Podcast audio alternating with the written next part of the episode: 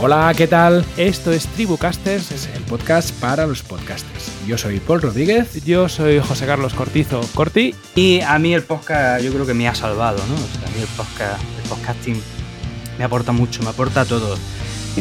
Sí. Y, yo creo que Orson Welles actualmente estaría haciendo podcast, de verdad lo creo.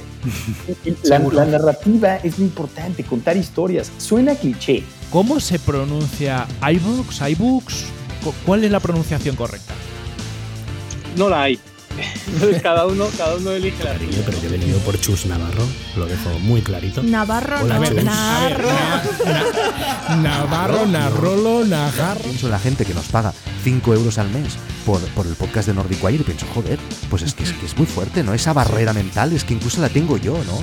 Y hay mucha gente, no, no decimos el número porque lo decimos en el cerrado para que la gente se apunte, pero eh, os digo que es el doble o el triple de, lo que, de los números que, o sea, ya os estoy diciendo, un montón de gente, ¿vale? No digo nada más. yo me sentía mal al recibir ese dinero, con lo cual lo que estoy haciendo es gastarme todo el dinero en camisetas, en tazas, en envíos a Australia, en envíos a Estados Unidos, en envíos a Argentina, en envíos a México, porque claro, esta sorpresa me la he llevado yo ahora, lo que cuesta enviar una taza y una camiseta a Florida. yo, uff, uff, eh, estoy haciendo unas preguntas que han sido para mí noche y noche en vela, ¿eh?